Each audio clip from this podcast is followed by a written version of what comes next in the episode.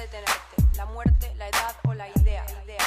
¿Quién va a detenerte? ¿Quién va a detenerte? ¿La muerte, la edad o la idea? ¿Quién va a detenerte? De tanto que siente Para evitar la fetichización de los conceptos, que es tan propia de los debates de coloniales o postcoloniales, pero también del discurso político del proceso de cambio, nos resistimos a toda modalidad del pensamiento fundada en la separación, en el binarismo y en el divorcio entre el pensar y el hacer. En el ámbito más concreto, se trata también de repudiar la separación entre el pensar académico y la reflexividad diaria de la gente de a pie, ese pensar que surge de las interacciones y conversaciones en la calle, de los sucesos colectivos vividos con el cuerpo y los sentidos. Silvia Rivera Cusicanqui, Un mundo cheje es posible. Ensayos desde un presente en crisis. Este es un nuevo capítulo de Proyecto Cyborg desde Santiago de Chile.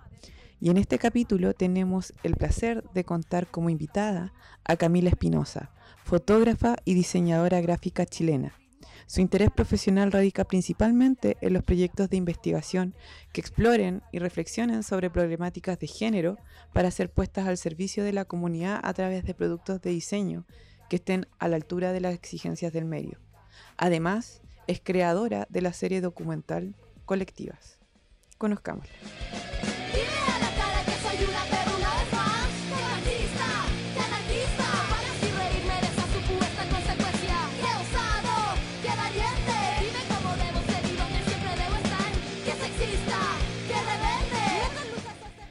Tenemos una invitada muy especial que conocí por un proyecto que se llama Colectivas, que me llamó mucho la atención conocer historias de mujeres que están haciendo cosas tanto en arte y en diseño, eh, desde el activismo. eh, y ahí conocí o supe de Camila Espinosa, eh, nuestra invitada de hoy. Bienvenida, Cami, ¿cómo estáis? Bien, bien, muchas gracias. Muchas gracias por la invitación, Bea. Un gusto conocerte. Eh, sí, por videollamada, cómo se graba este podcast. Sería bacán hacerlo presencial, pero aún no se puede. Eh, Cami es diseñadora gráfica, también es fotógrafa y tiene este proyecto que nos va a ir contando a medida que vamos avanzando en este capítulo. Cami, cuéntanos, ¿quién eres? Eh, bueno, me llamo Camila, tengo 26 años. eh, siempre me cuesta decirlo porque me quedo como pegada en el año anterior. Y recién cuando cumplo el año siguiente digo, puta que era bacán tener 25, pero cuando tenía 25 me gustaba tener 24, pero ahora ya tengo 26. Y mm, Es que con la pandemia, la- con la pandemia como que perdimos como la noción tiempo-espacio. Yo todavía tengo 31. Oye, pega 31. Yo creo, puta, si, si pudiéramos elegir, me quedaría como con la mentalidad de los 18. Me- da lo mismo que mi cuerpo vaya creciendo, me, hubiese- yo feliz me quedo con la mentalidad de los 18. Eh, me consideraba una guerrillera, como no me importaba nada, quería quemarlo todo y como que con los años me voy un poco... eh, no me voy como mm, calmando, sino que me voy resignando. Y eso a veces como que el agotamiento hace que una como que se, se tranquilice, pero a los 18 era, era puro fuego. Yo odiaba a todo el mundo y quería quemar todo. ¿Quién no? ¿A quién, quién- a quién no le ha pasado? Ha sido un proceso de largo igual, como ir despojándome de, la- de la rabia. Y a rato igual hago unas catarsis como, pero como heavy, como de botar una rabia acumulada, uff, muchos, muchos años. Pero eh, tiene muchos orígenes esa rabia y parte en realidad porque soy de región, soy de un pueblito pequeñito, muy caluroso que se llama San Felipe. Eh, pasamos de los menos 2 a los 30 en un día común y corriente. Mi colegio no tenía calefacción, así que te puedes imaginar que en el verano eh, nos asábamos de calor y en el invierno teníamos que llevar frazaditas. Frazadita y guaterito al colegio en la mañana. Eh, llegó a vivir a Santiago a los 18, antes de terminar el colegio, eh, y bueno, desde ahí el cambio eh, de la provincia a la ciudad me, costó, me costó aceptar la- las aglomeraciones sobre todo, como que era algo muy raro, que aquí la gente estuviera acostumbrada a hacer fila. Y las distancias también me costaba, como desplazarte de un lado para otro acá significa siempre media hora mínimo. incluso más.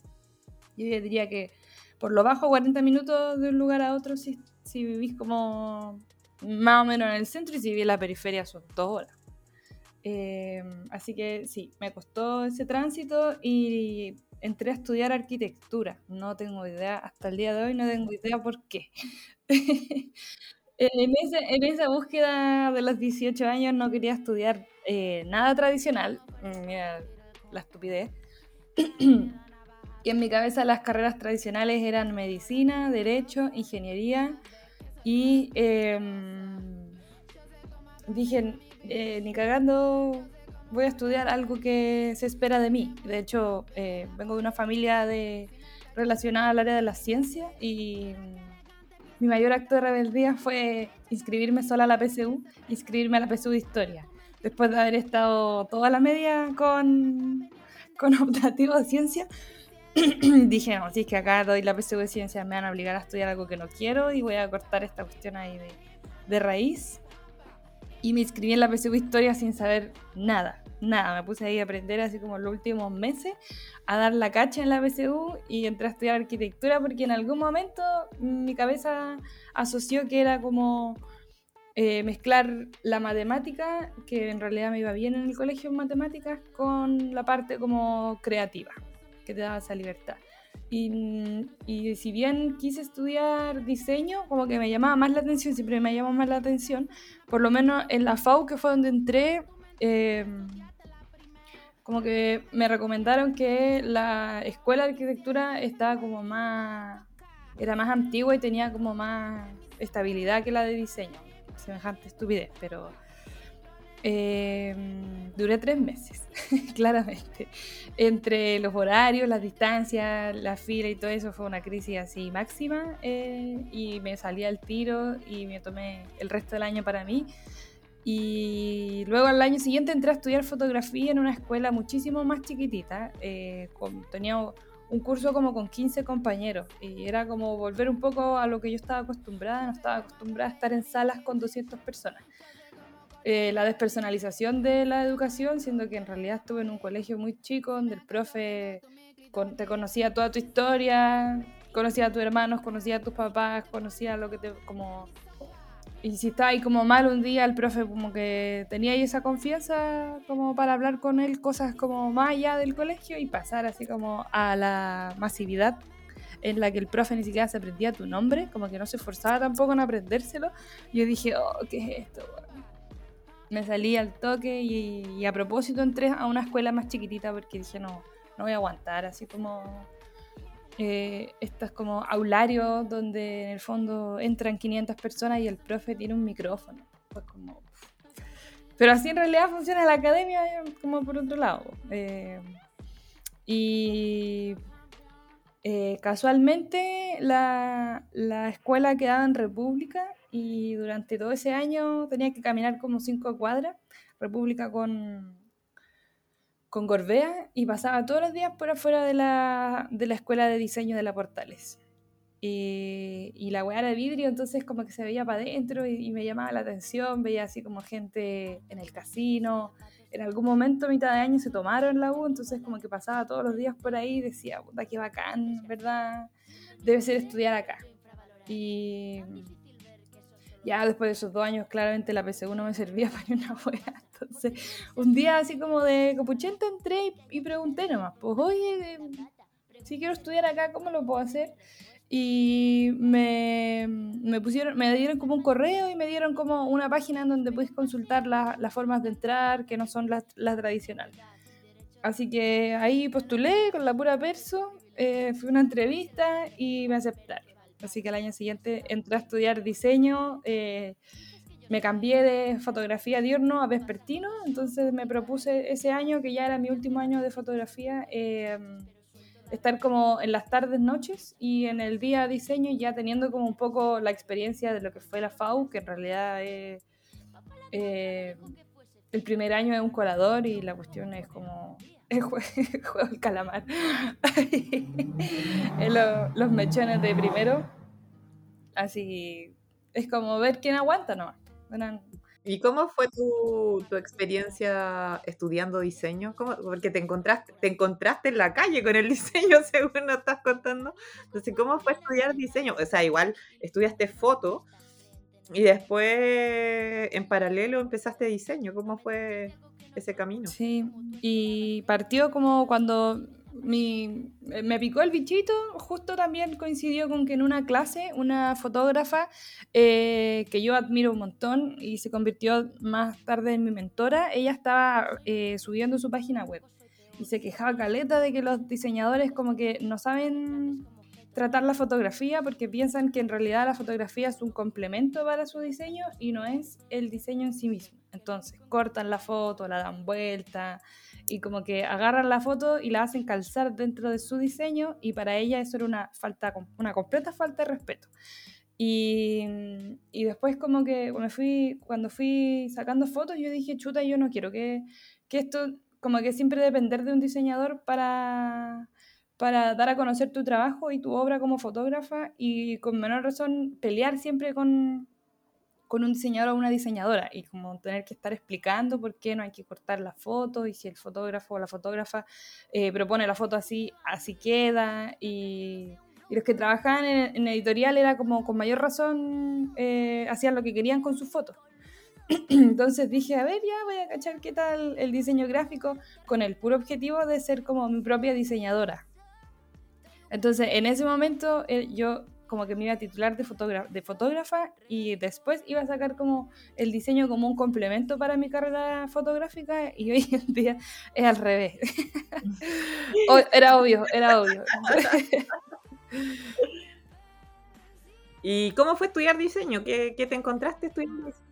Eh, lo agradecí caleta el primer año ya teniendo como tercer año siendo mechona, eh, tercer año seguido siendo mechona, eh, fue, fue bacán, ya sabía lo que venía, dije me voy a mamar los trasnoches de primer año, voy a hacer los 100.000 croquis que me vayan a pedir y sorpresivamente no fue ni un cuarto de lo exigente que fue la, la FAU y tenían como la un poco la filosofía de enseñarte cómo se hacen las cosas y después exigírtelas. No como la Chile que es al revés, te las exigen y si tú vas aprendiendo solo en el camino cómo hacer las cosas, bacán.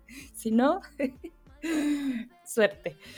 Entonces, eh, nunca perdí contacto con mis amigos que me hice el primer año de la U y siempre fue como una comparación y dije, qué bueno que entré a estudiar diseño en esta escuela porque de otra manera creo que tampoco hubiese vuelto a aguantar como la presión, la exigencia. Y mmm, las horas de taller se me pasaban volando, fue ese primer año fue muy bonito, de hecho, creo que probablemente fui, si no la, era como la, la, más vieja, porque después de tres años de, intentar buscar ahí la, carrera, eh, yo ya tenía 20, 21 y mis compañeros tenían 17, 18 un año después, creo, o dos años después, entraron los del año 2000. Y ahí ya todos nos fuimos a la mierda.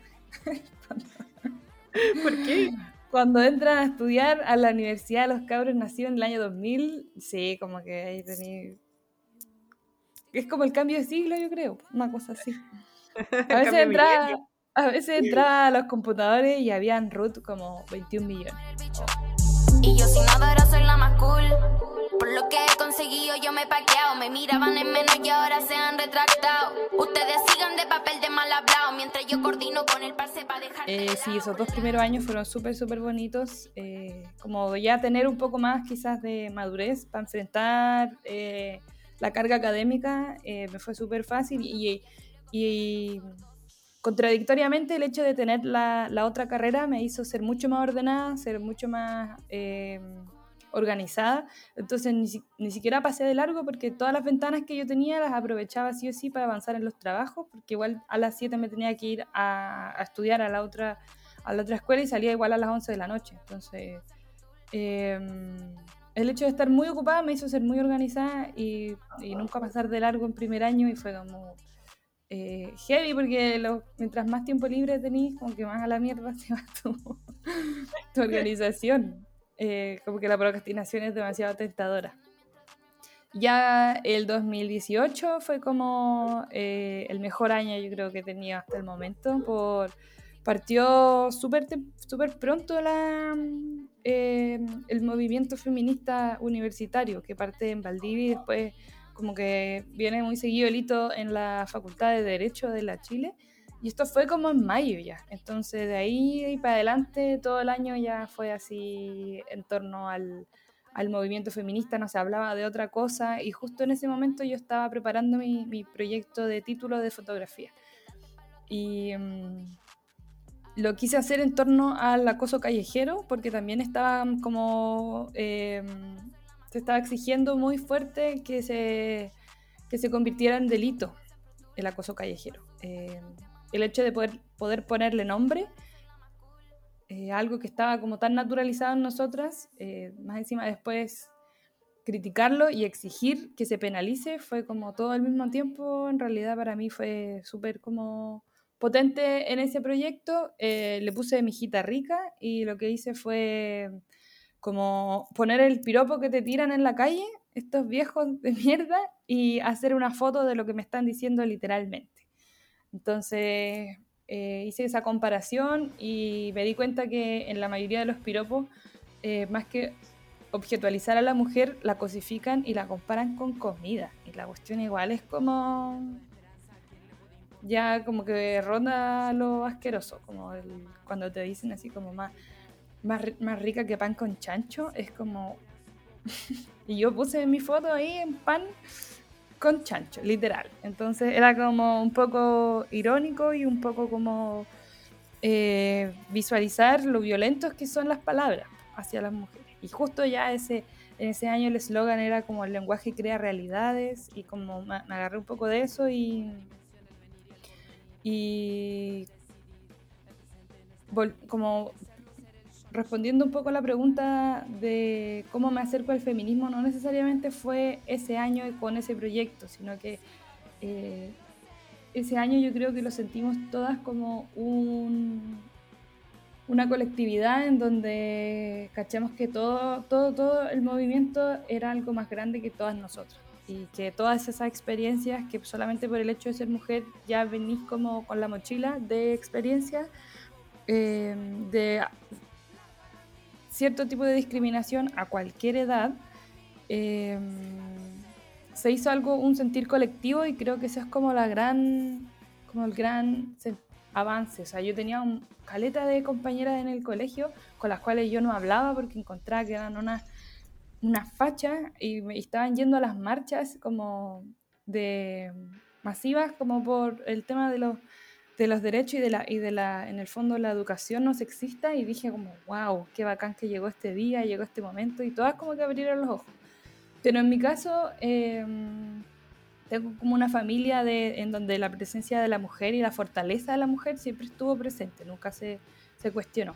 Sí existen siempre las figuras patriarcales eh, como en cualquier familia pero sí en realidad jamás eh, se puso en duda mi valor como mujer, entonces como que yo venía ya desde chica, vengo pensando que, que las mujeres nunca fuimos distintas a los hombres, que nunca, eh, que encontraba una estupidez que, que las mujeres no pudiéramos hacer ciertas cosas. Entonces, eh, sí, creo que ahora, ahora ya que estoy más grande lo entiendo y siento que eh, masculinicé ciertas actitudes mías para demostrarle al, al mundo que las mujeres podíamos hacer las mismas cosas que los hombres.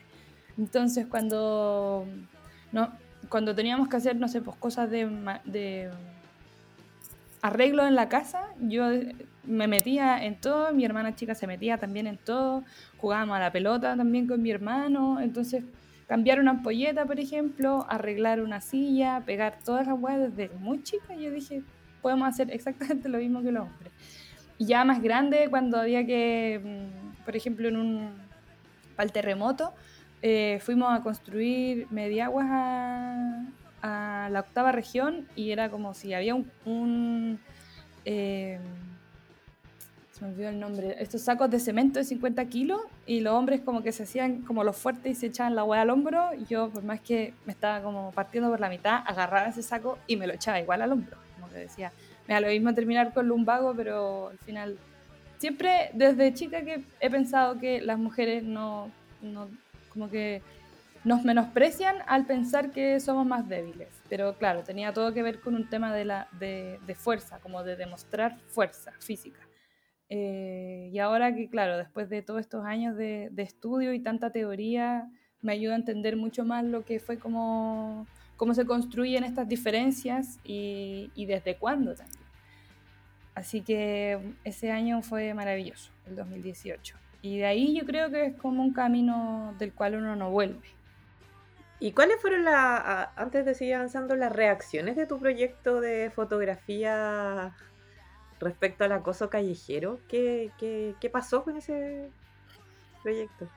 Es una muy buena pregunta. De hecho, me hiciste recordar el día que defendí la, la tesis y yo exigí que en el, el- como profes hubiese al menos una mujer. Ya mi profe guía era hombre, pero en realidad era, estaba ya estaba como a otra escala. El profe es demasiado bacán, entonces como que para él nunca fue tema y le encontraba muy bacán el, proyecto. Eh, y al principio, la, la primera eh, como eh, parrilla que me tiraron de profes, obviamente eran tres hombres. Y dije, no, yo no voy a aceptar esto. Y justo, justo había pasado que a una compañera mía, justamente eh, su proyecto se lo hicieron mierda porque habían sido tres hombres. Y no entendieron el proyecto, no se leyeron la memoria y no dejaron que ella lo defendiera eh, a tal punto que le pusieron, creo que con un 4 y algo. Entonces, cuando caché su experiencia, yo dije, no, esta weá no puede ser y mi proyecto es como un poco más ácido. Entonces dije, con mayor razón, estos weones les bardé el hoyo con mi proyecto. Eh, no puedo permitir que, por último, si se, se la van a echar, que se la eche uno y no como que me perjudique a mí mi nota final para titularme, pues, ¿cachai? Eh, Súper poco profesional de su parte, igual, obviamente, no hacer esa diferencia. Y con mi, con mi profe estábamos así listos como para ir a la guerra y pusieron, cambiaron un profe por una profe y además también fue la jefa de, de carrera. De, entonces, habían cuatro profes evaluando mi, mi proyecto y expliqué todo cómo, cómo fue el proceso, la metodología, bla, bla, bla. Y voy a creer que aún así, con toda la weá, no lo entendieron. La profe, la profe y la jefa eh, como que me felicitaron, se sintieron súper identificadas e incluso agradecieron el proyecto. Una de ellas se emocionó y los otros dos hueones no entendían, porque yo en algún momento dije, este proyecto está dirigido solo a mujeres. ¿Por qué? Porque en el fondo se trata de empatizar lo que significa que te tiren una frase asquerosa en la calle que tú claramente no estás pidiendo. Eh, y claramente esa sensación eh, transformada en una imagen va a generar empatía en la persona que tuvo esa experiencia, que los hombres claramente no tienen, porque son los que la perpetúan. Eh, entonces, eh, cuando yo dije eso, como que el profe dijo que nada que ver porque la fotografía democratiza las problemáticas, entonces nada que ver que yo dijera que era solo para mujeres porque yo misma me estoy li- limitando a cierto público y no podéis como controlar quién entiende y quién no. Y yo, como puta, justamente por eso estoy diciendo que solo para mujeres, porque gente como tú no tiene la sensibilidad para entender lo que yo estoy tratando de decir. Y en vez de eso es como, no, no encuentro que estés como haciendo bien la pega, no, no, porque no la entiendo. Entonces, si no hubiese sido porque las otras dos estuvieron ahí y yo vi como en el fondo cuando expliqué bien el proyecto y empezaron a identificarse con las imágenes, porque en algún momento también les dijeron esas frases, fue como, ok, esto era lo que, esto es al final, lo que estaba tratando de visibilizar. Y si un hombre no lo entiende, me da exactamente lo mismo. Claro. Oye, eh, y mencionaste un punto súper importante también para explicar para las personas que no son de Chile, que el 2018 en Chile partió un movimiento feminista súper fuerte que venía también como de, de todo este movimiento desde España, desde Argentina, eh, donde se paralizaron muchas universidades desde las estudiantes respecto a los derechos y sobre todo, como le llamaron, la ola feminista, que fue un hito súper importante, con un cambio de paradigma súper fuerte a nivel social en Chile, que ha hecho que muchas estructuras, formas de pensamiento, sesgos, perspectivas hayan cambiado profundamente. Algunas más, algunas menos, que es lo que menciona Cami. Y según lo que entiendo, tú estabas en el proceso de estudiar diseño mientras pasaba el movimiento feminista desde mayo del 2018, terminando Sí. este proyecto. Eh, ¿Cómo influyó este gran movimiento social eh, en tu devenir como estudiante de diseño? ¿Te cambió en algo? ¿Te cambió la perspectiva? ¿Te llevó a hacer un proyecto distinto al que pensabas como proyecto final? Sí, eh, de todas maneras, bueno, hasta ese momento no tenía tan claro mm, cuál iba a ser mi proyecto de, título. Estaba como recién en tercer año y lo que sí fue como un gran hito eh, gracias a todo este movimiento que, que rápidamente eh, se esparció por todo el territorio nacional, cosa que mm, no había pasado desde el 2011, este gran, gran movimiento estudiantil, que se tomaran universidades desde prácticamente todo el territorio nacional y que la temática y las discusiones eh, traspasaran todo el ámbito académico, se conversara entre, entre, entre amigas, entre, entre compañeras y además también en la familia. Mucha, como que traspasó al, al entorno cotidiano y, y todo el mundo hablaba del tema ese año, en todas partes. Y, y a nosotros en la escuela eh, fue muy bonito porque los profes que tenían como un poco más de tino cacharon que no era su espacio, no era su mo- momento y como la universidad igual les exige dar cátedra, lo que ellos hicieron fue como prestar el espacio para generar eh, discusiones y eh, a petición de las alumnas, eh, los que hacían historia se mandaron unas charlas de, mujeres en la historia del diseño. Eh, y cada uno como relacionado a su temática, si era historia o si era diseño gráfico o si era diseño industrial, como que se dio el espacio para, en el fondo, hablar de toda esa bibliografía que no estaba contenida en el plan educacional y también conversar del por qué pasaba. Y, pero en realidad eso fue- fueron como re pocas clases, eso fue mientras estábamos en paro y después ya en la toma no, no se dejaba entrar a hombres, porque la toma era separatista. Y, y fue un, un momento de tanto crecimiento como no académico ni quizás eh, directamente relacionado con mi disciplina, sino que entender que, que el hecho de que las mujeres seamos más sensibles y, y, y lloremos con más facilidad, en ningún momento se trata de un defecto, sino que es una fortaleza y conversarlo en una asamblea de puras mujeres donde estén todas llorando. Eh, es como decir, loco, esta es nuestra fortaleza porque somos lloronas y somos lo máximo. Es como, dije, me cambió la vida.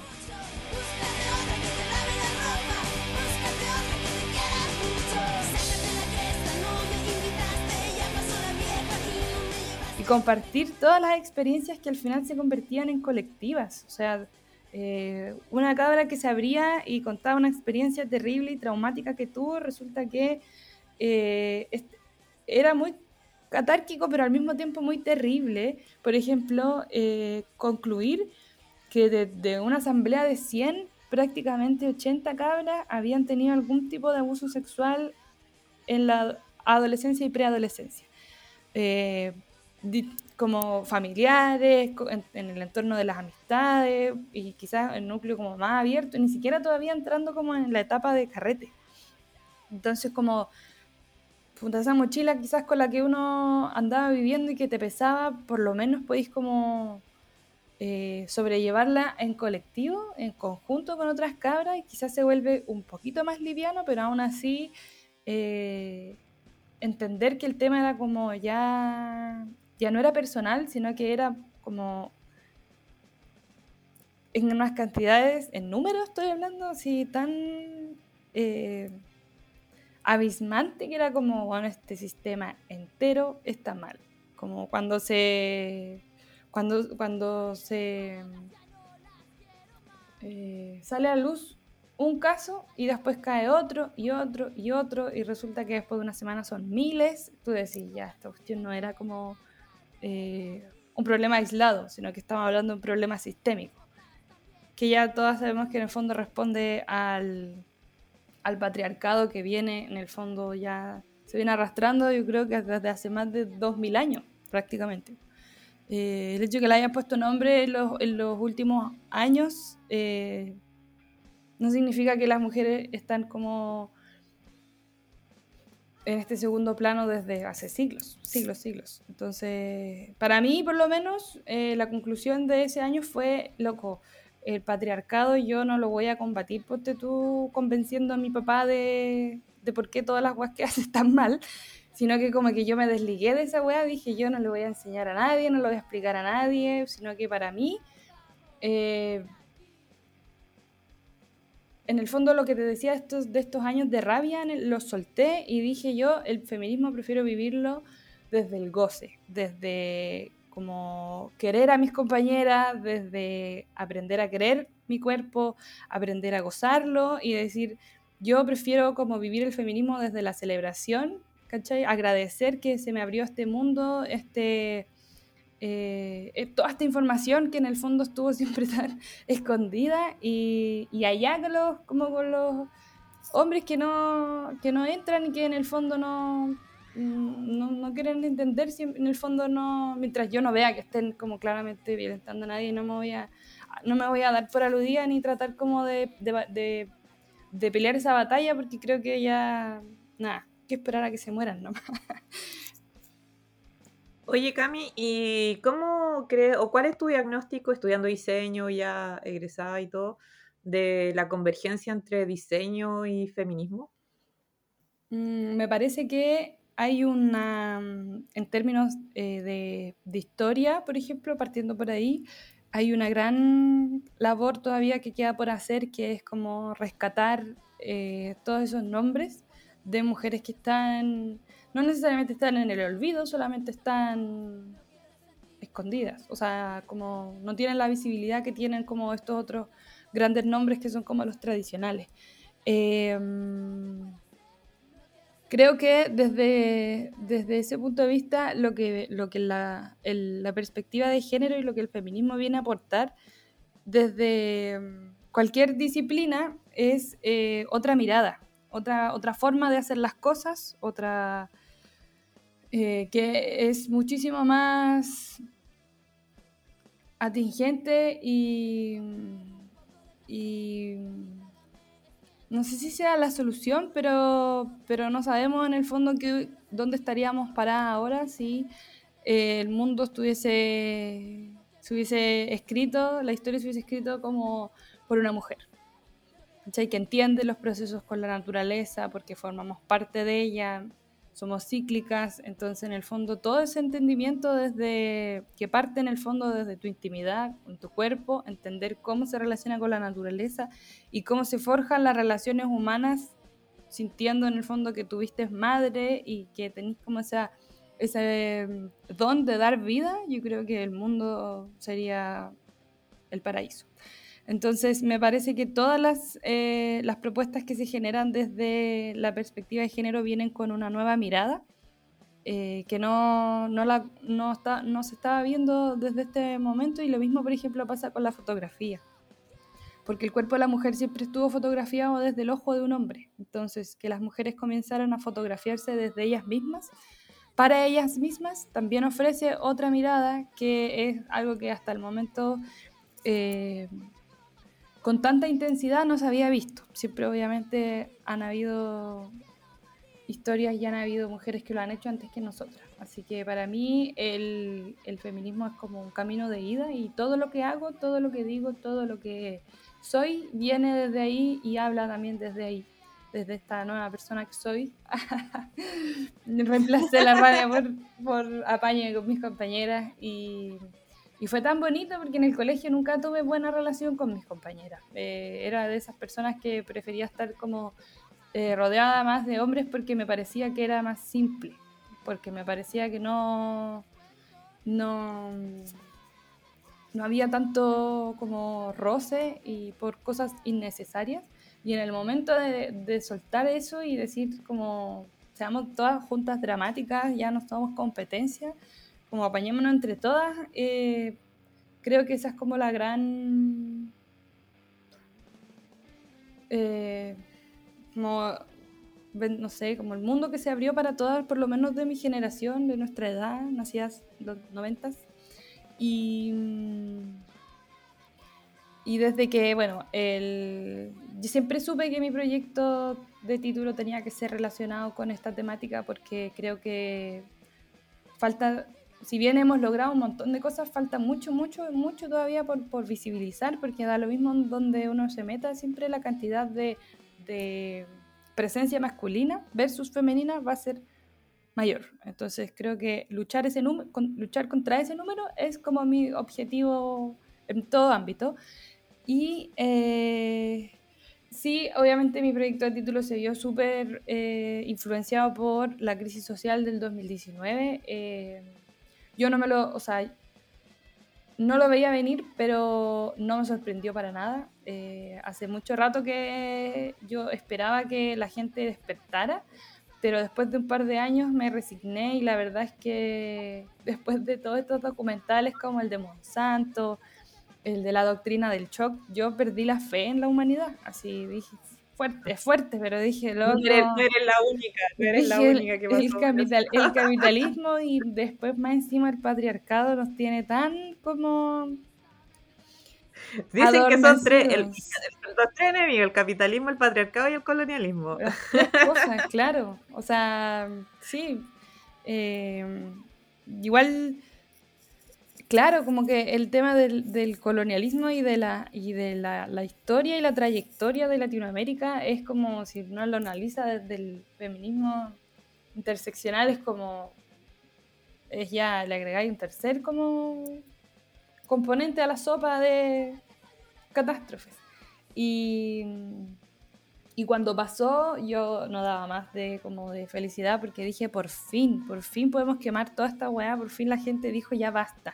Que pucha que costó porque yo decía, loco, yo veía gente así como en la como precariedad máxima y aún así eh, me tocó mucho ver realidades de familias que preferían tener una, una tele de 50 pulgadas antes que como que con esas mismas lucas ponerle el eh, suelo al piso, o sea, baldosa al piso. Entonces dije, las prioridades están muy mal, pero claro, yo lo, de- lo decía desde mi posición de, de privilegio por, por poder eh, haber llegado a la, a la universidad y poder entender por qué está mal.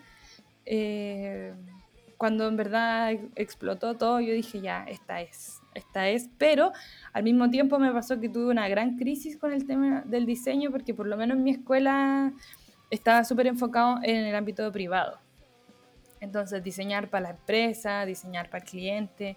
Y yo dije que me di cuenta en realidad que por lo menos en plena crisis social, cuando la gente estaba como muriendo en la calle, dije el diseño no sirve para ni una wea. Porque el diseño no salva vidas. Por lo menos en, el, minuto D eh, tenía amigas que eran eh, enfermeras y estaban como, volun- como voluntarias eh, en estos puntos de salud. Eh, otra vivía en Baquedano y abajo de su edificio ella había prestado como el, la conserjería para que estuvieran ahí resguardándose. Y, y dije, loco, mi carrera no sirve para ni una weá en este momento. Y lo que lo único que como que eh, veía que mucha gente estaba en la calle y la expresión artística fue como yo por lo menos nunca antes la había visto. Eh, pero aún así para mí fue tan terrible todo lo que estaba pasando, la violencia que se estaba viendo, que a mí por lo menos no me surgió el... No hice la catarsis artística que hizo prácticamente todo el mundo desde nuestro, nuestra disciplina, porque encontraba muy brutal y llegaba a mi casa como a acostarme y no quería como saber nada por un rato porque dije no puedo, no puedo procesar todo lo que está pasando.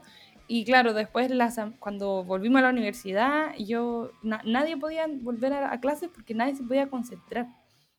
Estaba tan la cagada afuera como en términos como sistémicos que no, eh, no tenía ni un sentido, ponte tú, estudiar tipografías. Como que dije, loco, mi carrera es Paradójico, demasiado, claro. eh, por una parte es hermosa, eh, tiene como este valor estético que cuando uno va como entrenando el ojo es hermosa, Pero cuando hay una crisis y cuando en el fondo el sistema se está viendo como eh, amenazado, resulta que nosotros los diseñadores éramos unos, unos obreros para el capitalismo y entenderlo después de que estáis a punto de salir, decir, oh, cresta, o sea, ya, ¿qué, qué estoy haciendo? Pues lo mismo con las fotos, si no quería como estar haciendo fotos de calle, dije, ¿qué soy? O sea, todo lo que hago no tiene ni un sentido en este momento porque no salva vidas y no cambia tampoco una constitución. Eh, así que bueno, después, eh, habiendo necesitado tiempo para procesar todo lo que estaba pasando, me mandé así, como una línea del tiempo porque dije, quiero registrar esto, eh, estos como momentos, estos hitos, porque después de 20 días, ponte tú, yo ya ni me acordaba qué día había sido exactamente el que habían dejado ciego a Gustavo Gatica versus eh, el día de, la, de eh, la marcha del 25 de octubre, por ejemplo. Dije, fue primero, fue después, y dije, están pasando tantas cosas que después vamos a querer recordar qué vino primero, porque obviamente todo se fue como articulando y sobre todo como este acuerdo de paz que fue tan como un chanchullo tan asqueroso cuando Baquedano amaneció como con telas blancas. Y dije todo esto después se nos va a juntar en una sopa y la idea es como tener como todo bien ordenadito para cachar cuál fue la sucesión de eventos. Y, y eso tuvo un impacto en redes sociales muy muy muy fuerte. Porque al mismo tiempo en la parte de abajo de la infografía yo iba como a medida que se van sumando los días, iba sumando los casos de, de detenciones, traumas oculares y de muertes. Entonces ahí como que un poco mi, mi fe volvió al diseño en tanto sirve como para ordenar información súper compleja. Así que ahí como que dije ya esto por acá puede ser. Y ya obviamente con la pandemia, el, el, el, 2019 fue un año igual complejo, tuvimos, no tuvimos casi, no tuvimos clases, tuvimos harto tiempo en paro, entonces ese break después de vacaciones para volver en marzo con, un, con la virtualidad máxima fue ya, y ya empecé a pensar qué hacer, eh, más que nada como para salvarla, dije ya claramente después de un estallido y una pandemia, ahora sí que mi carrera está, pero eh, dentro de la, de la lista de carreras innecesarias, ahí está el diseño top, top algo. Y bueno, eh, a grandes rasgos, eh, Colectivas nació porque mm, quise hacer un cierto tipo de repositorio de todas las expresiones que se generaron para la crisis, eh, pero me di cuenta rápidamente que eh, como estábamos todos encerrados en nuestras casas, la única forma de acceder a este material era a través de registro fotográfico y de como conversatorios que se estaban haciendo invitando a la gente que, que, participó de esas intervenciones. ¿Y qué pasó? Que como siempre pasa en, el, en, en ámbitos que son tan, tan cerrados, eh, los nombres eran siempre los mismos. Entonces empecé como a cachar de fotos que veía, algunos firmaban con su, con su contacto y me puse como a hablar con esas personas y me mandé así como una, un ciclo de, de 15 entrevistas como con gente para que me contaran de dónde surgió eh, esta como intervención. Como, como este activismo callejero en medio del estallido. Claro, y que además era súper complejo porque está metido, está metido también el de comenzar no solamente a intervenir las calles con nuestras consignas, sino que además en simultáneo empezar a votar las estatuas de los, los colonialistas españoles y todo lo que tuviese que ver como con el colonialismo español.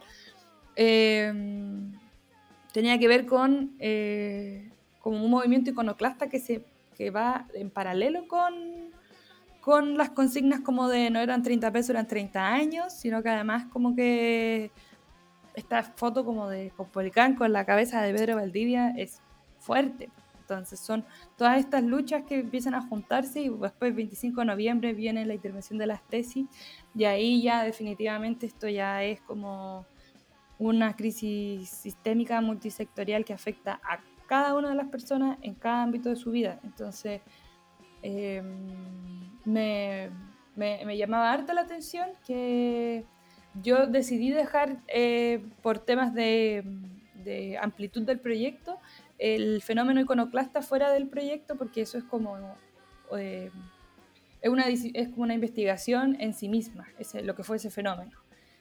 Todos entendemos, por lo menos acá en Chile, como lo que, lo que se quiere representar al votar la estatua de un colonizador español, pero en el fondo, eh, en mi caso, como yo me estaba titulando de diseño, dije, ya, yo me voy a enfocar en lo que fueron las intervenciones gráficas, como para acotar nomás el proyecto. Y lo que, lo que me di cuenta sola después de un rato y, y me dio harta rabia igual fue que por lo menos en las redes sociales, ya estando como encerradas, eh, habían re pocos nombres de, mujeres artistas que estaban como ahí y las que y la- los nombres que resonaban eran como nombres de cabras igual privilegiadas y tú decís pero yo vi toda la Alameda llena y toda la, fachada del GAM llena, llena, llena de consignas feministas. No puede ser que toda esta weá la hayan hecho dos personas que son en el fondo las que están como teniendo presencia en redes y dije esto no, esto no y, y creo que tengo la suerte de conocer a varias cabras que estuvieron haciendo eh, hartas intervenciones y, y dije por qué ellas no están siendo como elevadas al mismo nivel que eh, Delight Lab, el Kaiosama y el Fab Siraolo. Sí, en el fondo su intervención fueron igual de virales, pero como no la firmaron, quedaron como ahí. Entonces, eh, dije, eh, de las 15 entrevistas, caché al tiro que cuatro eran mujeres. Y dije, no, yo no, no, no, esto no. No, yo no voy a perpetuar, no, yo no voy a perpetuar de nuevo esta cuestión. Y dije, yo sé que los nombres, o sea, la cantidad de cabras generando intervenciones es muchísimo más alta que la cantidad de cabros que estaban en las calles. Yo lo vi, lo fotografié y dije, ¿dónde están estos nombres? ¿Dónde están estas mujeres? ¿Dónde están estas historias?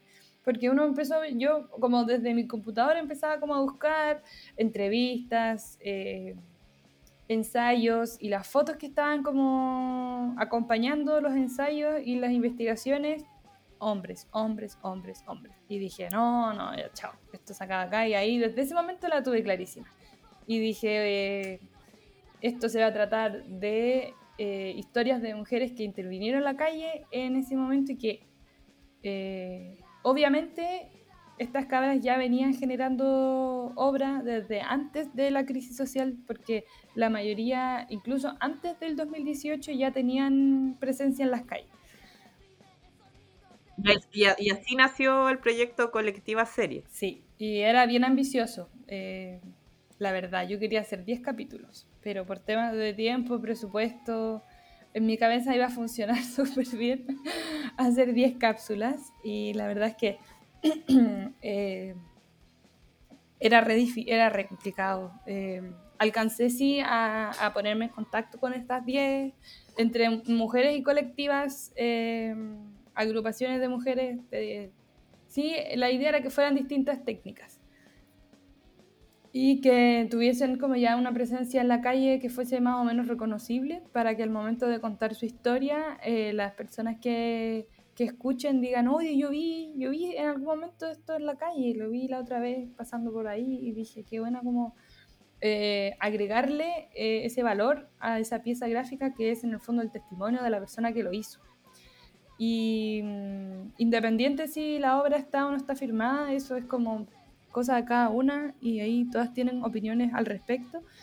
Eh, lo que a mí me interesaba era como posicionar y dar a entender que el hecho de que la presencia en, la, en las plataformas digitales, la ausencia de esos nombres, no podía darse a entender con que eh, había habido menos presencia en la calle de mm, intervenciones que tuviesen consignas feministas, porque no lo era. Entonces dije como, eh, hay que cambiar esta wea al tiro y, y dije voy a hacer una página y voy a tener 10 cabras contando su historia. Y si bien a las 10 la- las tenía ya para, para justo para el 18 de octubre y para el 25 de noviembre alcancé a grabarlas en la calle, pero por temas de tiempo y presupuesto se me escapó de las manos y, en verdad el entregable final fueron cuatro. Y, y el proceso que se dio con, con la sincronía de almas de las cuatro cabras que no se conocían entre ellas, eh, el hecho de conocerse y, reflejarse en la otra, porque en el fondo están todas apuntando hacia lo mismo, pero lo dicen desde veredas distintas, con palabras distintas, pero el fin eh, último es el mismo. Entonces, como eh, como obviamente las mujeres somos más evolucionadas, nunca se generó una competitividad ni una comparación, sino que todo lo contrario, eh, todas sintieron que lo que la otra estaba haciendo eh, iba en pos de este objetivo común. Entonces, obviamente era un aporte para la causa en vez de ser como una competencia, porque igual en, Chile el mundo eh, del arte es súper egocéntrico, competitivo y todo lo que, lo que uno quiera decir, pero en el ámbito de la, de la calle, y sobre todo si es entre mujeres, eh, es puro apañe, puro apañe, puro abrazo, puro amor.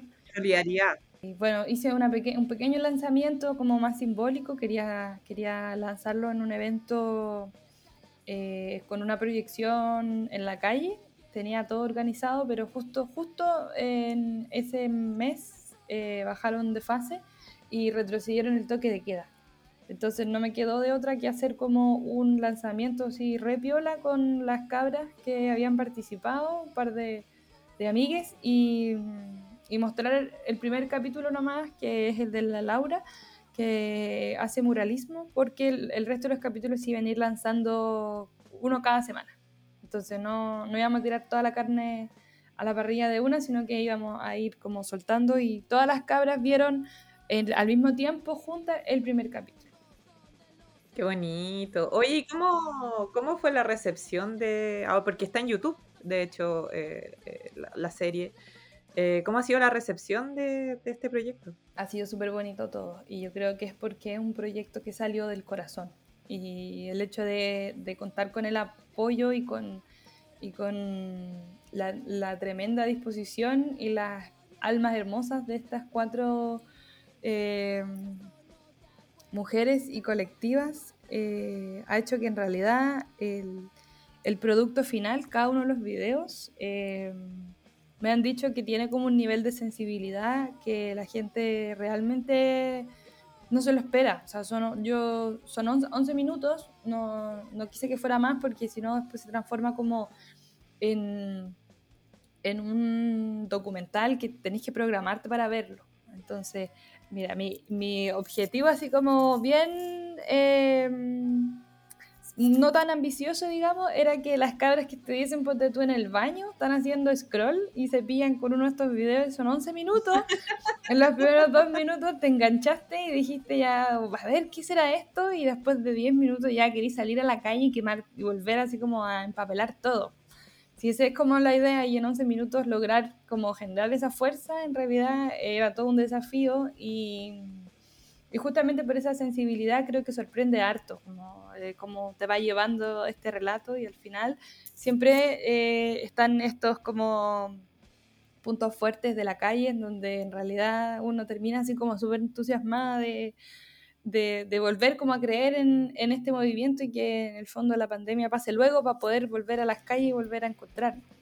Entonces... Eh, la, las cabras han generado entre ellas un vínculo también súper hermoso. Eh, yo fui solamente como la excusa, las presenté, pero al final el trabajo que han ido generando entre ellas, eh, solamente porque al final eh, estamos todas como remando para el mismo lado. Y ese día en el lanzamiento, la, la Karine, que es eh, una de las miembros de Serigráfica, dijo que eh, bueno, para mí explicar todo el proyecto, hacer toda la introducción con ellas presentes fue como un poco hacer este, este hito y además como hacer un preensayo de lo que iba a ser mi defensa. Entonces le dije a todas que me apañaran y que me hicieran preguntas y que como que me, me fueran ayudando tips. Y la Karine me dijo que eh, el valor agregado que tenía mi proyecto era que se tejía en redes y que eso justamente es la diferencia en el fondo de las últimas olas feministas. Cada una ha tenido su particularidad y la de ahora, en el fondo, con esta consigna de que somos hermanas prácticamente, no somos competencia, eh, también como que se, se, expande para la creación de proyectos y, y, que perduren en el tiempo. O sea, la idea de, sembrar esta semilla que parte con cuatro cabras y que se empiezan a generar redes y que dentro del proyecto también se busca que las personas que participaron lo hagan como por amor y no buscando una remuneración eh, ni tampoco viéndolo como, como un trabajo, sino que viéndolo como, como tú desde tu disciplina puedes aportarle a este proyecto. Y todo obviamente se, se recibe y se agradece.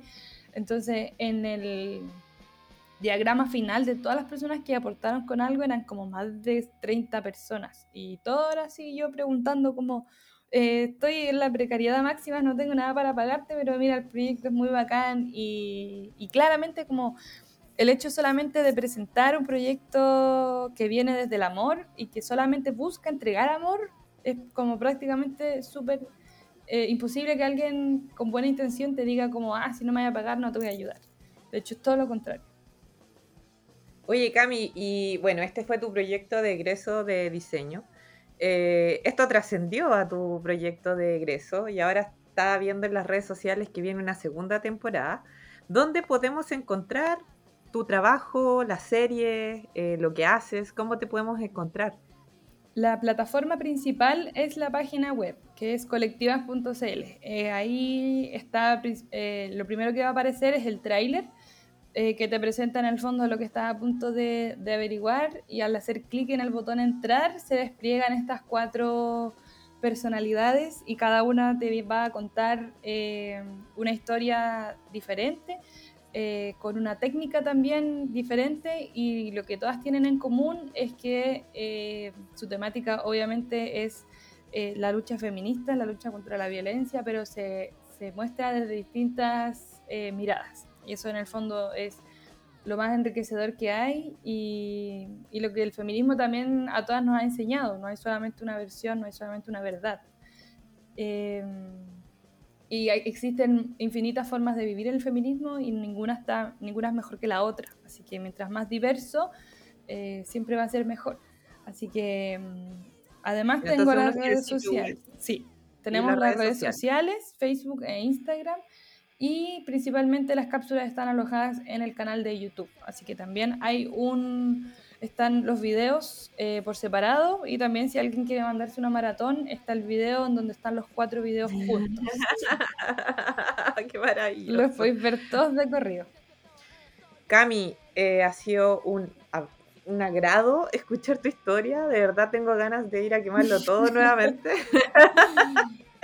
y entender también que no es un camino tan fácil, que tiene, que tiene dificultades, que hay precariedad, que tiene solamente la motivación de querer cambiar esto y escuchar tu historia y que tenga vida en un proyecto tan tan removedor como es Colectiva Serie, yo lo encuentro así, pero ejemplar. Y como para cerrar, eh, alguna, no me gusta llamarle consejo, pero ¿qué mensaje le dejaría a todas quienes nos escuchan, eh, tanto en Chile como en Latinoamérica, respecto al camino o la convergencia entre diseño y feminismo? Mm, yo creo que si hay algo que me dejó el, el- el proyecto, yo creo que como aprendizaje para la vida, es que en conjunto y trabajando en equipo, eh, todo, todo siempre agarra muchísima más fuerza. Y, entre mujeres ahora eh, esa barrera definitivamente ya, ya se cayó y, con, con la pura persona más de ir a, a preguntarle a esa mujer que tú admiras, a esa referente que tú tienes, que quizás las vemos como tan arriba, tan en el cielo, justamente el feminismo nos hace como igualarnos todas en, en ese ámbito. O sea, nadie entre nosotras sí nos tenemos en pedestales, pero a la hora de eh, la humildad siempre prima. Entonces, buscar, sobre todo en nuestro ámbito del diseño, atreverse nomás a hablarle incluso por Instagram a esa persona que admiramos tanto y ofrecerle una colaboración o, un aporte y si el proyecto es interesante y justamente tiene como esta vocación, eh, puede ser desde la persona que esté más posicionada hasta la estudiante de primer año, todo eh, como que gracias al feminismo eh, va a funcionar, como que existe esa disposición, existe esa amabilidad, esa humildad de, de querer que las cosas funcionen y no poner como esta cuestión del título como encima. Y algo que me acuerdo que mm, en algún focus group que hice como para testear la página antes de, una cabra estaba muy fascinada y me dijo que ella encontró que por sobre todas las cosas, eh, ofrecer estas historias, estos, estos testimonios tan honestos para ella, era algo muy noble. Y esa palabra me quedó como dando vuelta porque, claro, yo como que te cuento esta historia que vengo como desde la rabia, que esta guay hay que cambiarla, los números tienen que igualarse, pero, pero a la hora de, cuando una mujer efectivamente lo, lo, lo percibe, lo recibe, lo entiende, que, eso, que ese gesto le haya parecido noble, también yo dije, wow. Como que es un, fue un efecto que en realidad no, no, no me esperaba. Así que también como que eso, animar a todas, yo creo, las que tengan ganas de hacer cosas que, que hay que darle nomás, porque en el fondo no, no, hay que sentirse... La excusa no pueden ser los recursos ni, ni, la, ni la falta como de, de voluntad, yo creo, sino que todo lo contrario, como que tenemos todas las de perder y por lo mismo no... por lo mismo no hay que como temerle a nada. Qué buena frase, no hay que temerle a nada. Oye, Cami, muchas, muchas, muchas gracias por estar con nosotras, por compartir tu experiencia, tu vida, tu devenir, este encuentro que tuviste entre el diseño, el feminismo y lo que estáis haciendo, que lo encuentro fascinante. Buscarla en YouTube, vamos a dejar todo en la bajada del podcast. Eh, y muchas gracias por, la, por, por ser tan sincera y haber conversado con nosotros en Proyecto Cyborg. Muchas, muchas, muchas gracias a ti también por este espacio. Lo disfruté mucho. Ay, muchas gracias. Nos vemos. Un abrazo. Nos vemos. Chao, chao.